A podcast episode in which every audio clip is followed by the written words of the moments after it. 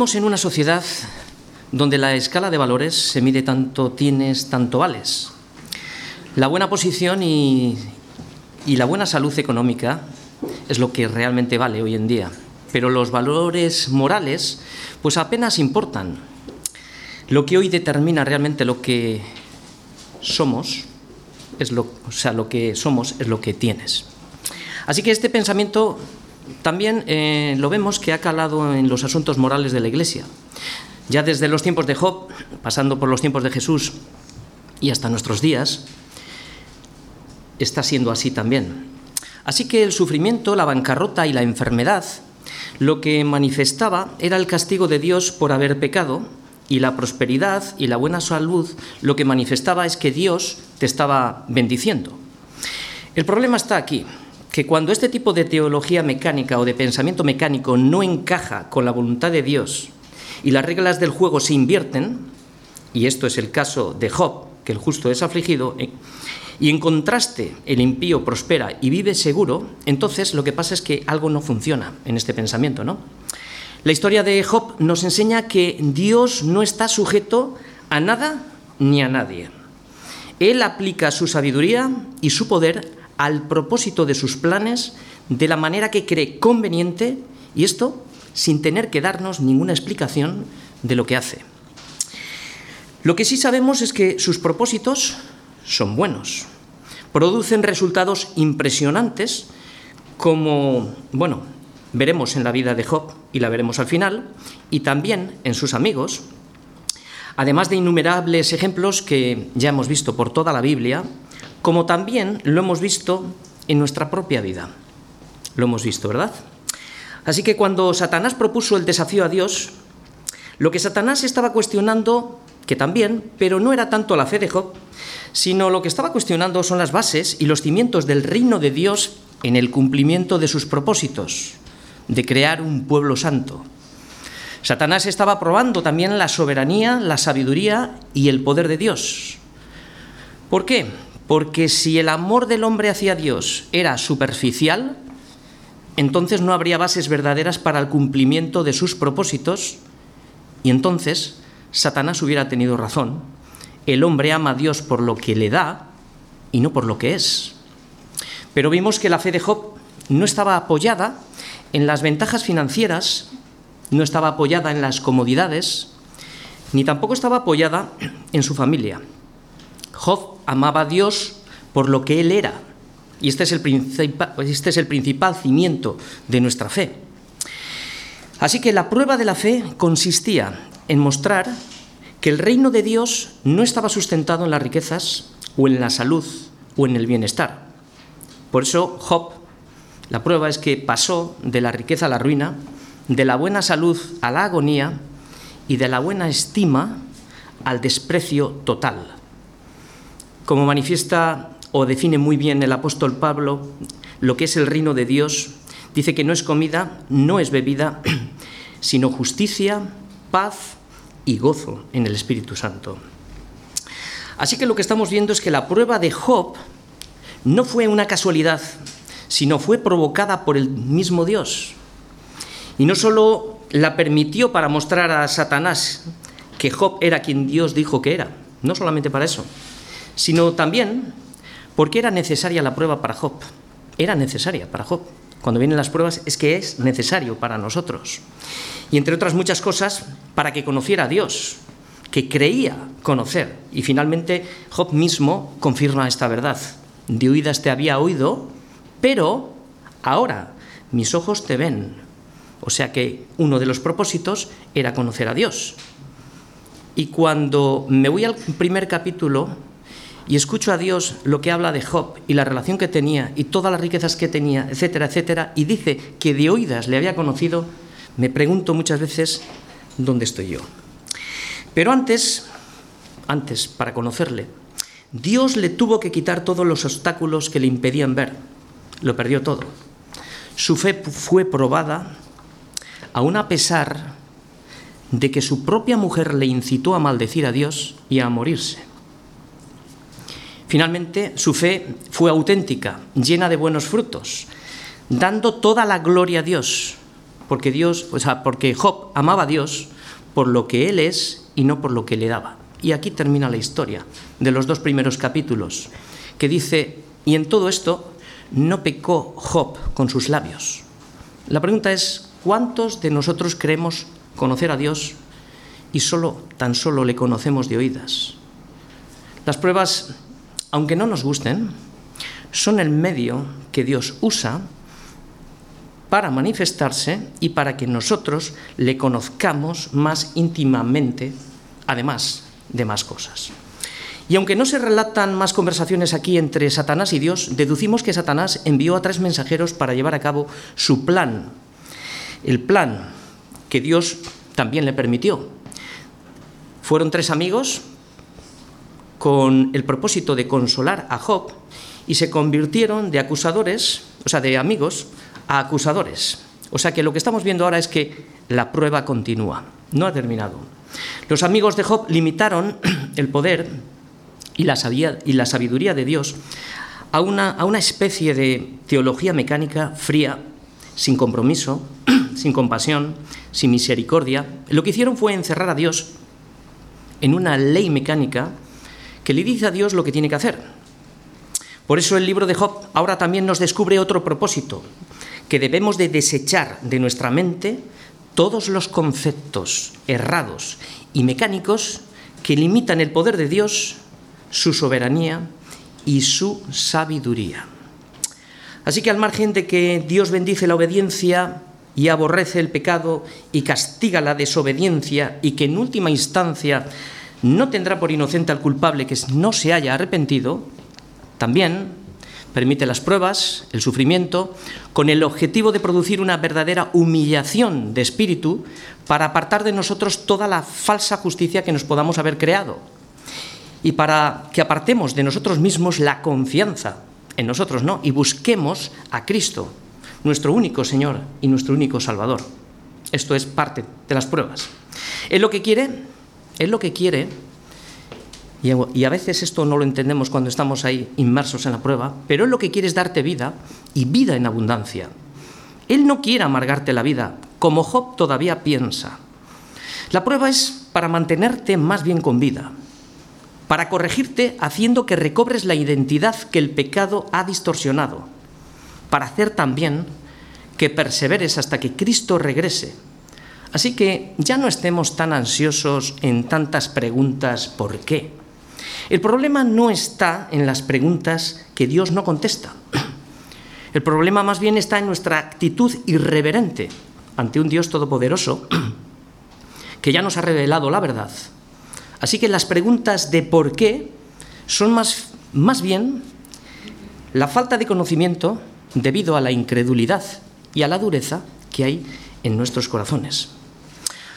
Así que si hoy te encuentras en una situación de prueba, ahora solo te queda esperar en Él y enfocar bien el problema, teniendo en cuenta que Dios es soberano, pero tú y yo somos responsables y que nuestra naturaleza caída no entiende la mente de Dios. El salmista estaba pasando por una situación parecida. Cuando estaba en angustia, respondió a su yo interno, que le estaba abatiendo. Nuestro propio yo interno nos abate cuando estamos pasando, mira esto, mira lo otro, no te das cuenta. Todas esas cosas pasan por nuestra mente. Y el salmista le dijo, ¿por qué te abates, oh alma mía, y te turbas dentro de mí? Espera en Dios, ¿Por qué? Porque aún he de alabarle. ¿Por qué? Porque es salvación mía y Dios mío. Entonces, espera en Dios y alábale. Esa es la respuesta. Cuando el alma está turbada y abatida dentro de ti, tu yo, tu viejo hombre, te está predicando. Pero el salmista se predica a sí mismo. ¿Por qué te abates, oh alma mía? Espera en Dios. Concluimos. En Dios está el poder y la sabiduría, y todo lo que hace tiene un propósito, aunque no lo entendamos, pero nosotros somos responsables. Este es el punto de la predicación. En Dios está el poder y la sabiduría, y todo lo que tiene y todo lo que hace tiene un propósito, aunque no lo entendamos. Así que hasta aquí hemos visto, hemos terminado el primer ciclo de los discursos de sus tres amigos, Comenzaron de mayor a menor, hablaron todos por turno, y cuanto más acusaron a Job, produjeron una reacción en él, más provocaron que Job se defendiera. La última intervención que vimos fue la de Zofar, quien arremetió fuertemente contra Job con palabras de legalismo. Esto nos muestra a nosotros que ni Zofar, ni Elifaz, ni Bildad tenían un sentido justo del carácter y de la justicia de Dios. ¿Y por qué no lo tenían? Pues no lo tenían porque no conocían a Dios, no conocían su propósito respecto a la prueba de Job. Por eso. Así que, ¿qué es lo que pasó? Fallaron en la presentación que hicieron de Dios a Job. No supieron consolar ni llevar la conciencia de su amigo hasta la presencia de Dios. Solo provocaron más dolor. Y Job hace aquí ahora mismo un paréntesis en este ciclo de discursos y va a responder ahora en tres capítulos. Lo vamos a ver respondiendo en este capítulo 12 de hoy, en el 13 y en el 14. Va a ser un discurso largo.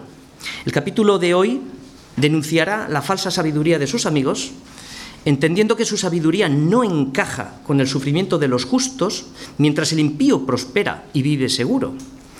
Luego hace una demostración del poder y de la sabiduría de Dios para mostrar también que Él también tiene sabiduría como ellos, aunque no encuentra el propósito. El capítulo 13, Job ya se le ve cansado y quiere comentarle a Dios su causa, porque sus consejeros son médicos nulos. Pero luego más tarde pide al Señor que le deje, porque la vida es tan corta que no tiene sentido seguir sufriendo, a no ser, capítulo 14, que Dios le escondiera en el Seol por un tiempo y luego volviera a él. Y aquí es donde hace la gran pregunta. Si el hombre muriere, ¿volverá a vivir? Este es el capítulo 14 y aquí es donde Job comienza a respirar vientos de resurrección. Pues muy bien, con esta introducción vamos a leer todos los versículos del capítulo 12 de Job.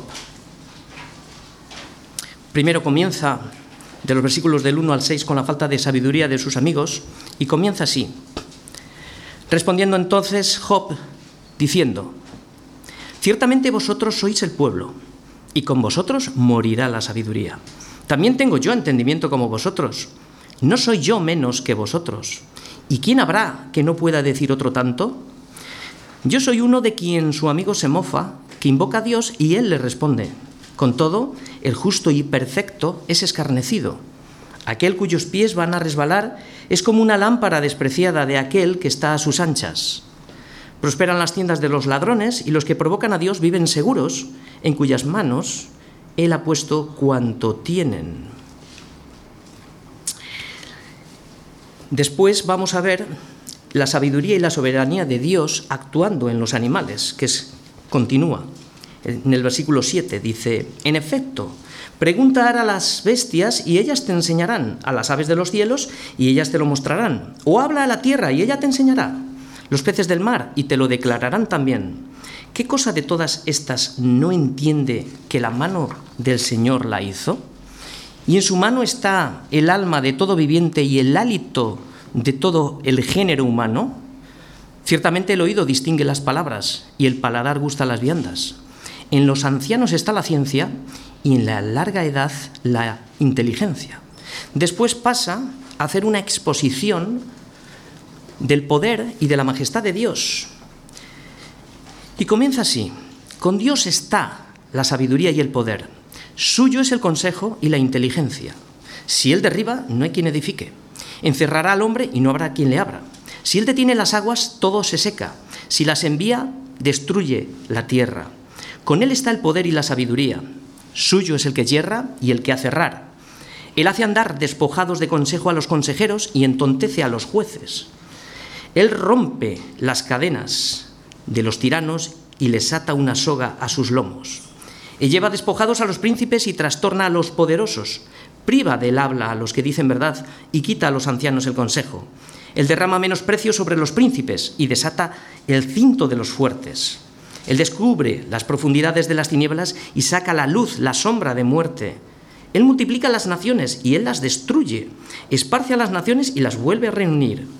Él quita el entendimiento a los jefes del pueblo, de la tierra, y los hace vagar como por un yermo sin camino. Van a tientas como en tinieblas y sin luz, y los hace errar como borrachos. Por eso, para que no andemos ciegos como borrachos, tenemos que entender que en Él está el poder y la sabiduría de Dios. Y esto tiene un propósito. Job capítulo 12. Bueno, la división de los versículos lo vamos a ver de la siguiente manera. En los versículos del 1 al 6 vamos a ver la falta de sabiduría en el hombre. Los versículos del 7 al 12 lo que vamos a ver es la soberanía y la sabiduría de Dios sobre los animales. Y los versículos del 13 al 25 lo que vamos a ver es la sabiduría y el poder de Dios en la creación, en los jueces y en las naciones. Primera parte. Comenzamos. La falta de sabiduría del hombre. Pues la falta de sabiduría del hombre no encaja con el propósito de Dios. Leemos los seis versículos que dice que respondió entonces Job diciendo, ciertamente vosotros sois el pueblo, y con vosotros morirá la sabiduría. También tengo yo entendimiento como vosotros, y no soy yo menos que vosotros. ¿Y quién habrá que no pueda decir otro tanto? Yo soy uno de quien su amigo se mofa, que invoca a Dios, y él responde, con todo, el justo y perfecto es escarnecido. Aquel cuyos pies van a resbalar es como una lámpara despreciada de aquel que está a sus anchas. Prosperan las tiendas de los ladrones y los que provocan a Dios viven seguros en cuyas manos Él ha puesto cuanto tienen. Muy bien, lo que estamos viendo aquí, Job responde a sus consejeros de una manera sarcástica, diciéndoles que el día que mueran, la sabiduría también morirá con ellos. Claro, debido al alto concepto que tienen de sí mismos. Es como si se hubieran adueñado de toda la sabiduría del pueblo y solamente residiera en ellos. Es lo que les está diciendo Job aquí. Así que el primer error que vemos aquí de sus amigos, y en el que tenemos que poner atención también nosotros, fue apoyar la sabiduría en la experiencia de otros o en la, tradición que arrastramos de atrás o en el legalismo. El otro error es que la encerraron en una ley mecánica y encima se creyeron con el monopolio de la verdad. ¿Y esto qué es? Pura soberbia. ¿Por qué? Porque el carácter que proviene de una verdadera relación con Dios, primeramente es un carácter humilde. La sabiduría que es de lo alto tiene unas características completamente diferentes. Esto nos lo explica muy bien Santiago en el capítulo 3 del versículo 17 al 19, que dice, pero la sabiduría que es de lo alto es primeramente pura, o sea, es incontaminada. Después es pacífica, o sea, que no sacrifica la pureza. Después es amable y benigna, dispuesta a oír, a razonar, a consolar y a consolar y está llena de misericordia, o sea, de compasión y de buenos frutos. O sea, que es pura. Y si es pura, es sin incertidumbre ni hipocresía. Así que esta es la sabiduría que viene de lo alto. ¿Y cómo se siembra esta sabiduría? El versículo siguiente nos lo dice, que el fruto de justicia se siembra en paz para aquellos que hacen la paz. La paz es la semilla que se siembra y la justicia es la cosecha. Así que, por mucho que usen palabras elocuentes para ensalzar a Dios, tú o yo, cualquiera que utilicemos unas palabras muy elocuentes para ensalzar a Dios, pero mientras resulta que me estoy mofando de mi prójimo, pues de nada sirve. Si la aplicación de la sabiduría no produce frutos, pues entonces no es pura, no es pacífica, no es amable, no es benigna, y no está llena de misericordia. Lo que realmente genera en el paciente es mucha incertidumbre, inseguridad, por estar llena de hipocresía.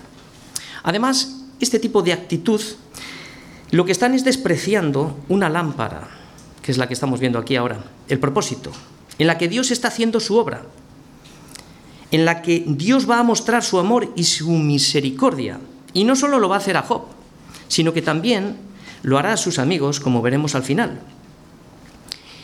Y claro, ¿de qué manera están despreciando sus amigos esta lámpara? Pues Job, como llevamos viendo durante todos estos capítulos, está siendo burlado, está siendo escarnecido, está siendo acusado de maldad y de no tener sabiduría, y encima se mofan de él. Así es. Y a pesar de que Job antes, como leemos, invocaba a Dios y Dios le respondía, resulta que Dios ahora está callado. Sin embargo, a través de la prueba, y esto es algo importante que nos revela las pruebas, a través de la prueba Job empieza a saber, no a entender todavía, sino a saber.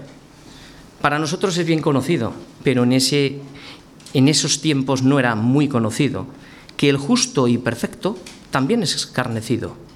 Esto lo empieza a saber. ¿Y por qué lo empieza a saber? Porque lo está viendo en su propia carne. Esto era algo impensable en aquella época. Por eso les hace ahora una advertencia en el versículo 5 que están despreciando una lámpara y encima le están empujando para hacerlo caer. Esta advertencia también es para nosotros. Cuidado, no despreciemos las pruebas, pues en la prueba Dios trata con nosotros más íntimamente, como también lo estaba haciendo con él y con sus amigos. Así que las pruebas son una lámpara que nos comunica, nos comunica directamente con Cristo. A través del dolor también nos, recordamos nosotros lo que Cristo murió por cada uno de nosotros. A través del sufrimiento se realizó la obra más grande. Cristo llevando a cabo la obra del rescate y de la redención. Y mientras se llevaba a cabo esta obra, este evento, la lámpara estaba siendo despreciada. Le escupieron, le escarnecieron, y se burlaron de él. Sin embargo, allí se hizo la obra perfecta. Se cumplió el propósito de, Dios a través de Cristo. Así que el propósito era, el medio era el sufrimiento. Y el propósito es este. Mi pecado fue perdonado, mi condena fue retirada, mi deuda fue pagada, su justicia me fue imputada. El dolor de Job lo que está haciendo es acercarnos a las sombras de la cruz. Job es un tipo de lámpara que nos enseña que la vida del cristiano transita por un camino angosto. Y este camino está lleno de dificultades, está lleno de aflicciones, está lleno de obstáculos, pruebas y sufrimientos. Y también nos descubre que el perfecto y justo también es escarnecido. Ahora bien, Dios no nos ha prometido, no nos ha prometido pruebas sin dolor. Lo que nos ha prometido es gozo en medio del dolor. Y su presencia también nos la ha prometido allí. Como vimos también a Pedro y Silas cantando en la cárcel, ¿no? Gozo en medio del dolor. Así que que no nos vendan un evangelio de prosperidad, bienestar y riquezas, porque ese no es el Evangelio de Jesucristo. El Evangelio de Jesucristo nos dice, en el mundo tendréis aflicción. Ese es el Evangelio de Jesucristo. Pero también nos dice, pero confiad, yo he vencido el mundo, al mundo. O sea, que hay un coste que pagar. Tendremos aflicción. Pero el precio de nuestro delito lo pagó Cristo y la victoria la consiguió por nosotros en la cruz. Yo he vencido al mundo. Así que hay muchos que hoy en día desprecian esta luz y no quieren venir a Él para que tengan vida. Muchos no vienen porque esa luz les reprende y les acusa de que sus obras son malas. Otros no vienen a la luz porque viven demasiado cómodos, aparentemente lo tienen todo, creen que son ricos y que no tienen ninguna necesidad de luz. Sin embargo, no saben que son pobres y ciegos y que están vagando por un yermo sin camino que van a tientas como en tinieblas y sin luz, y que los hace errar como borrachos. Así que Job es un tipo de Cristo al que le dijeron, he aquí tú que enseñabas a muchos y fortalecías las manos débiles. ¿Qué ha pasado ahora? Esto le dijeron en el versículo 4 Elifaz. De ser una lámpara ha llegado a ser despreciado, ha llegado a ser burlado. ¿Qué diferencia, no? De dar luz a dar pena, de enseñar, ayudar, motivar y fortalecer a otros a venir a ser la burla de todos y encima en contraste prospera el ladrón y el que provoca a Dios vive seguro y además Dios se lo da todo. Con estas palabras Job responde a Zofar en el versículo anterior, en el capítulo anterior, que Zofar insinuó a Job hablando de él, que en las tiendas de Job moraba la injusticia y que cuando Job quitara el delito de allí, entonces habría seguridad. Pero Job le responde y le dice que los que provocan a Dios son los que viven seguros y Dios les da paz y prosperidad. Es cuando le había dicho, si tú clamaras a Dios, si tú te arrepentieras, si quitares la iniquidad de tu casa, ¿no? el Señor te iba a dar seguridad y prosperidad. Pero Job le dice que no, que los que provocan a Dios viven seguros y encima les da paz, mientras Él está siendo afligido. Job está en lo cierto. Dios asalta primeramente las tiendas de los santos. Y está en lo cierto. ¿Y por qué será? Porque los quiere educar como el buen padre a su hijo para que participemos de su santidad. Y es cierto. Por eso a algunos les cuesta recibir la corrección, lo que no entienden es que las pruebas son necesarias, como necesario es que el juicio comience por la casa de Dios. ¿Por qué? Pues porque es tiempo, es tiempo de que el juicio comience por la casa de Dios. Porque si primero comienza por nosotros, ¿cuál será el fin de aquellos que no obedecen al Evangelio de Dios? Si el justo con dificultad se salva, ¿en dónde aparecerá el limpio y el pecador? De modo que los que padecen según la voluntad de Dios según la voluntad de Dios, encomienden sus almas al fiel Creador y no se quejen, hagan el bien, dice. Así que la lección más importante que podemos aprender es que no siempre sucede lo que nosotros nos gustaría, que los impíos serían juzgados inmediatamente y que los justos por sus justicias fueran condecorados inmediatamente en este mundo, como sus amigos pensaban. Pues no, no es así. Lo que Job trata de decirle a Zofar es que los ladrones y los que provocan a Dios viven seguros y prosperan. Entonces, ¿cómo es que aún no entiende que los justos sufren? Es la pregunta que se está haciendo Job. Hemos terminado la primera parte y hemos aprendido lo siguiente. Tenemos que desechar todos los conceptos equivocados que limitan el poder de Dios, su, soberanía y su sabiduría. Y tenemos que entender que es necesario que el juicio de Dios comience por nosotros. Así que no nos alarmemos. Vamos a pasar a la segunda parte. Segunda parte, la sabiduría y la soberanía divina en los animales. Su sabiduría y su soberanía actuando.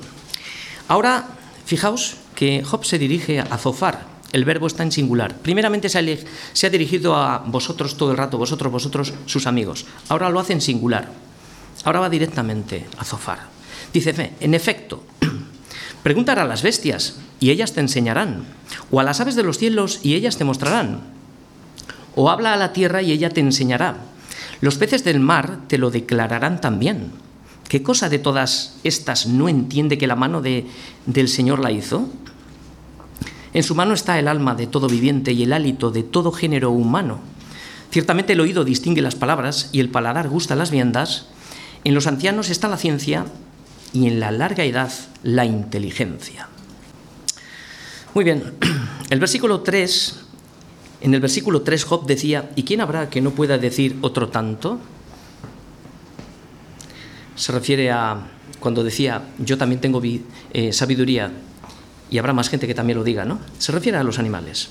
Pero le dice Job a Zofar, pregunta ahora, por eso le dice, pregunta ahora a las bestias y ellas te enseñarán, dando a entender que las bestias, las aves, los peces y las plantas también saben que los violentos viven seguros, porque el mismo hecho ocurre en el mundo animal.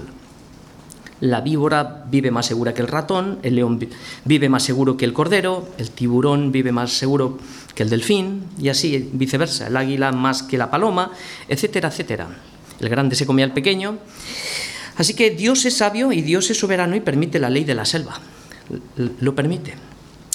¿Qué cosa de todas estas no entiende que la mano del Señor la hizo? Los animales lo saben. Así que lo que debemos de entender que desde que lo que nosotros debemos de entender es que desde que entró el pecado en el mundo, el hombre está caído y la creación está sujeta a vanidad y gime con dolores de parto hasta que sea libertada de la esclavitud de corrupción, pero mientras Dios lo permite. Por eso aquí vemos la soberanía. En su mano está el alma de todo ser viviente y el hálito de todo ser humano, nos dice el versículo 10. O sea, que nadie va por libre, Dios es completamente soberano y todo tiene un propósito. Sin embargo, Job, pues todavía no lo ve. No entiende cómo el sufrimiento puede favorecer los propósitos de Dios en su vida. No lo entiende. Por eso lo que estamos viendo aquí es que la falta de sabiduría hace que no tengamos gozo en la prueba.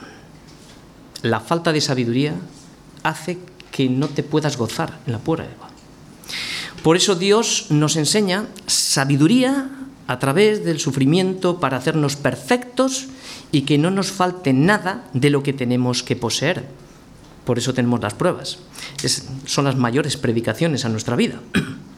Y esto va a llevar tiempo. Hasta que, hasta qué? Hasta que hallemos el gozo en la prueba, como dice Santiago. Y la distancia es la paciencia, ¿no? Es tiempo de entrenar, tiempo de entrenamiento. Es lo que está haciendo Job, se está entrenando. ¿Cuándo hallaremos el gozo? Pues mira, solo cuando nos rindamos, cuando nos humillemos delante de Dios y dejemos de quejarnos, de justificarnos. Solo cuando nos sometamos a su palabra y anhelemos no solo oír sabiduría, sino también pedir sabiduría, como dice Santiago, ¿no? Para no ser solamente oidores, sino para, para practicar esa sabiduría en nuestras vidas y cerrar la boca. Cosa que Job todavía no pide, no pide aunque porque está centrado en su defensa, ahora mismo está centrado en su defensa. Pero cuando caiga delante de Dios, le dirá, oye, te ruego, y hablaré. Te preguntaré, enséñame, ¿no? Y tú me enseñarás, pidiendo sabiduría de lo alto. Lo que Job pide a Zofar es que entienda la soberanía y la sabiduría de Dios, que es Dios quien hace todo, Cosa que Job no está de acuerdo que el débil y el justo sea afligido y el fuerte que provoca a Dios viva seguro. Job no está de acuerdo, pero lo sabe que es así. O sea, ya tiene, ya tiene un conocimiento. Y estas mismas preguntas que está haciendo Job a Zofar, estas mismas preguntas parecidas se las va a hacer Dios a Job en el capítulo 38, cuando empieza diciendo, ¿dónde estabas tú cuando yo Así que son preguntas retóricas que el Señor le va a mostrar luego. O sea que lo que estamos viendo aquí es una cosa. A través de las preguntas de Dios a Job y de no poder contestar ninguna, en el capítulo 38, Job fue restaurado. Job entendió. Igual que Pedro, cuando Jesús le preguntó, no le dijo, mira que te dije ¿no? Que me ibas a negar antes que el gallo cantara tres veces, ¿no? Sino que tres veces le preguntó, ¿me amas? Pero no le explicó cuál era su problema. Solo le preguntó si me amas. Y Pedro lo entendió instantáneamente. Por eso Dios no da explicaciones de lo que hace. La misma prueba nos habla, nos limpia, nos restaura. Y Job está ahora en ese proceso. Y probablemente algunos de nosotros estemos también en, ese proceso. Y lo que hace ahora, ahora recuerda Zofar, ahora recuerda a Zofar que ellos dijeron que la sabiduría se encontraba en los ancianos y que el entendimiento solo estaba en la larga edad. Aquí le tira un órdago Job y lo que da a entender es como diciendo, ¿no deberían de ser sabios los ancianos, como vosotros decís? ¿Cómo es que no tienen sabiduría para distinguir las palabras de un afligido que ama a Dios y las confunden con un malvado sin piedad, sin conocimiento y encima le escarnecen y se mofan de él? ¿Cómo es que no distinguen las palabras de un afligido de la misma manera que distinguen lo amargo de lo dulce? Pues si no entendemos, si no tenemos esta capacidad para diferenciar lo amargo de lo dulce, ¿cómo vamos a entender las obras de Dios?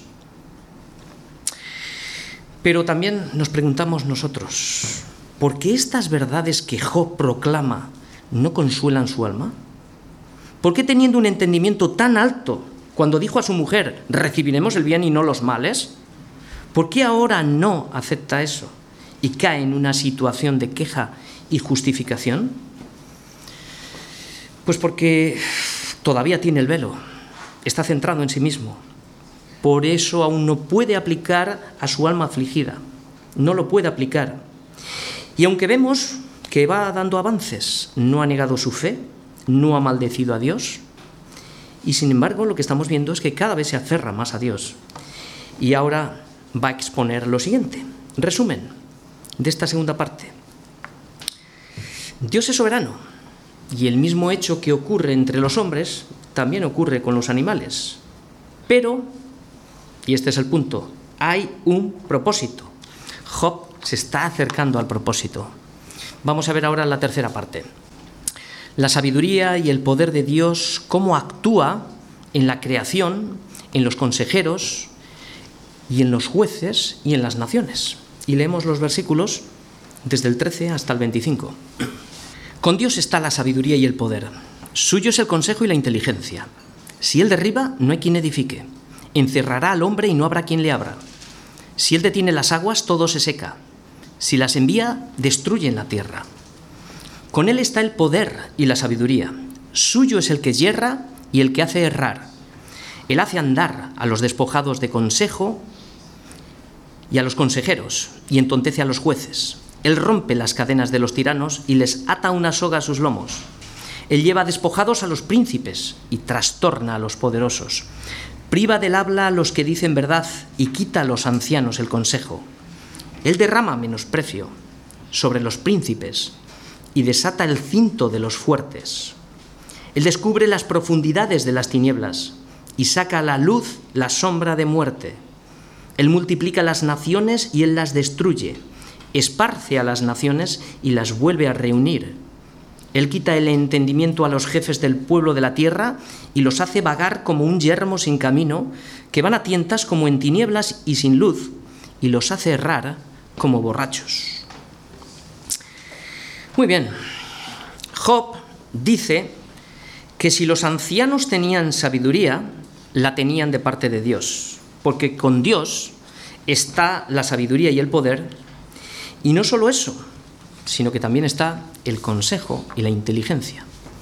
Lo que estamos viendo es que Job se está acercando cada vez más a la verdad, evidentemente que sus amigos, pero solo a una parte de la verdad, que Dios es soberano, que hace todo lo que quiere, como acaba de mostrar, y que el justo es escarnecido, que los ladrones prosperan y que los que provocan a Dios viven seguros, y Dios lo permite.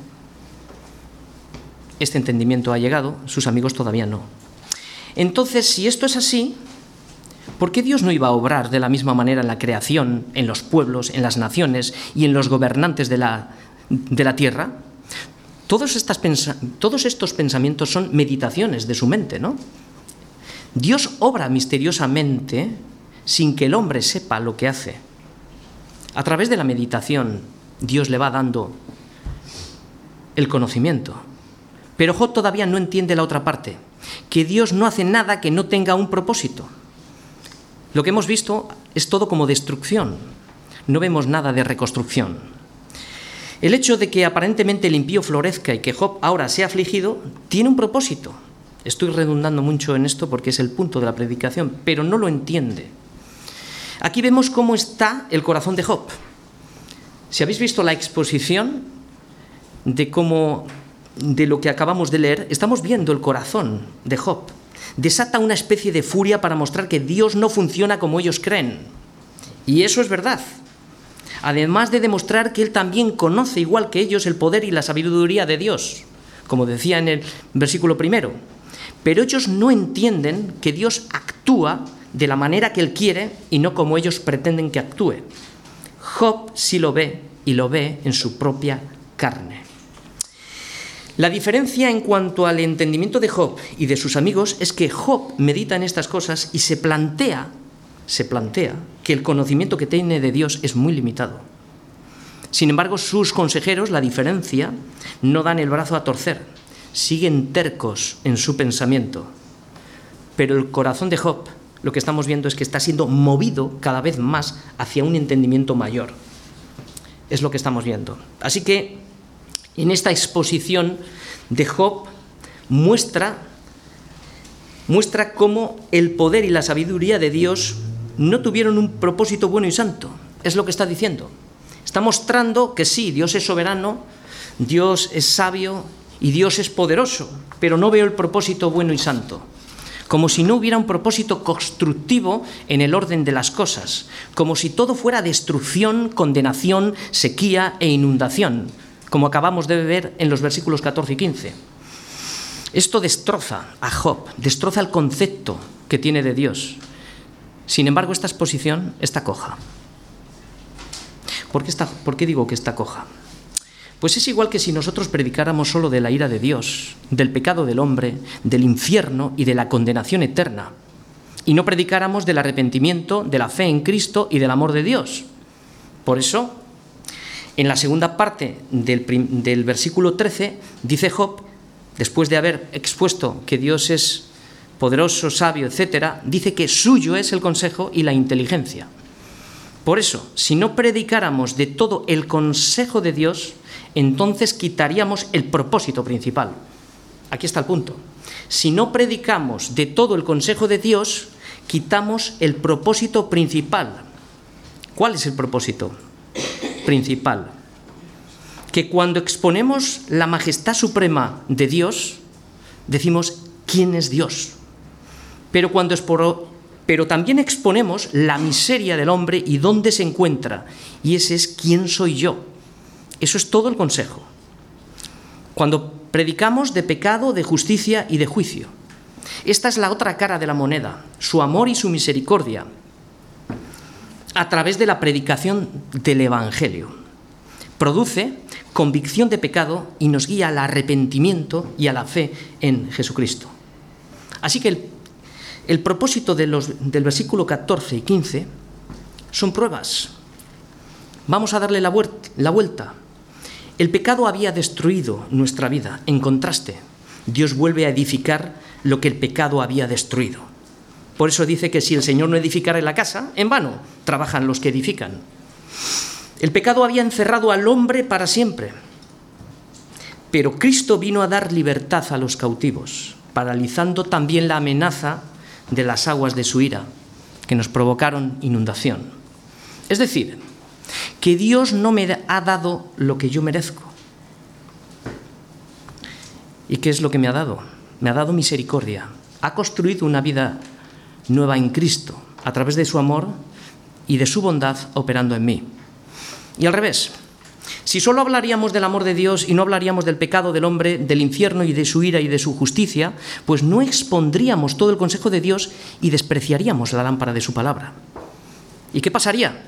Pues que provocaríamos, lo que provocaríamos es conducir a los hombres a que vaguen por un yermo sin camino, a tientas en tinieblas y sin luz, haciéndolos errar como borrachos por haber despreciado la lámpara de la palabra al no predicar todo el consejo de Dios.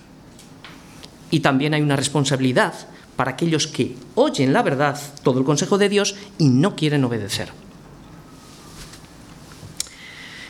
El versículo 16, Job, nos vuelve a resaltar el poder y la sabiduría de Dios.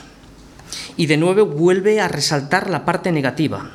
Por una parte define bien que Dios es soberano en todo y que nadie puede tener o hacer algo que Dios no le haya dado antes. Pero por otra parte, Job se está viendo a sí mismo. Que él siendo justo y recto significa que amaba a Dios y que andaba en los caminos de Dios. Pero ahora se ve abandonado piensa que la justicia de Dios no actúa positivamente en él, pues no ve propósito alguno. Por eso ahora en el versículo 16 hasta el 21 muestra la soberanía y el poder de Dios actuando de manera destructiva y negativa.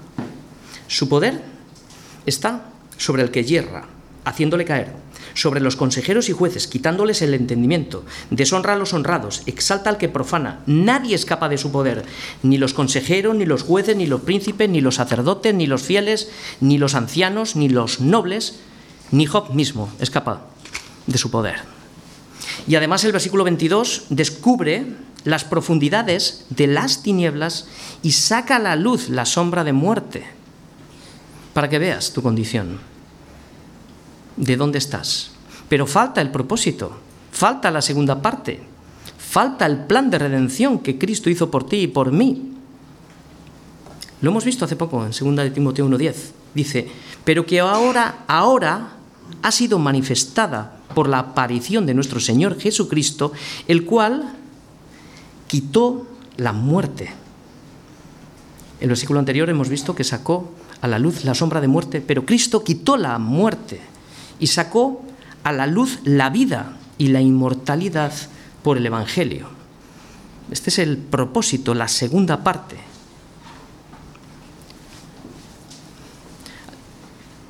Y seguidamente los versículos del 23 al 24, lo que estamos viendo es que dice que multiplica las naciones, las destruye, las esparce, las vuelve a reunir.